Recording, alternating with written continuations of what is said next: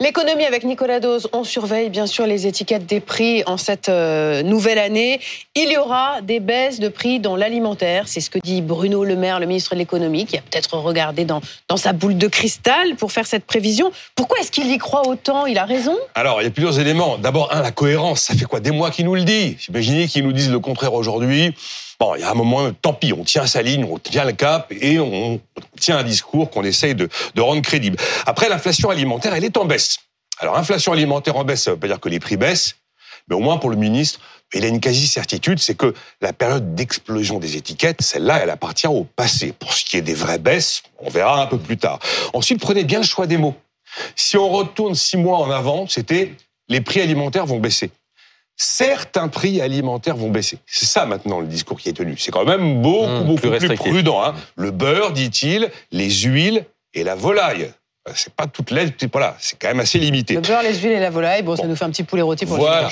le. Et puis quatrième élément qui fait qu'il y croit, bah, tout simplement le discours des grands distributeurs. Vous prenez tous les discours tenus par les grands distributeurs aujourd'hui, tous vous disent certains prix vont baisser. Le dernier en date, c'est dans Ouest France hier. Il s'appelle Thierry Cotillard, il est le patron des mousquetaires, Intermarché notamment. Bah, il nous dit beurre, pâtes et les produits de marques de distributeurs dans mes enseignes. Oui, effectivement, ça va baisser. C'est un discours qu'on retrouve chez Leclerc, chez Système U. Donc le ministre de l'économie ne fait que reprendre les déclarations des grands distributeurs. Certains prix.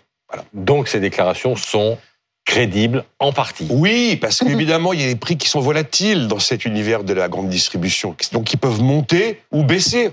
Alors évidemment, le plus euh, le plus classique, ou en tout cas l'exemple le plus marquant, sont les carburants, même si c'est pas alimentaire les carburants. Oui, il y a des prix qui baisseront. Il faudra voir de quelle baisse on parle.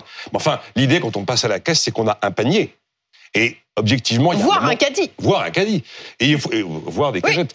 Et euh, objectivement, il faut pas se leurrer. On sait très très bien que le panier 2024 ne sera jamais au prix du panier 2021 d'avant Covid, ou en tout cas Ça, il d'avant la répété. inflationniste. Ouais. Ça n'arrivera pas. Il y a des prix qui vont peut-être baisser, mais il y a des prix qui vont monter. Et regardez ce que dit d'ailleurs Thierry Cotillard. Vous avez vu, on on a tous suivi l'histoire PepsiCo Carrefour. Eh ben lui aussi, il cite des groupes avec qui il est en bras de fer.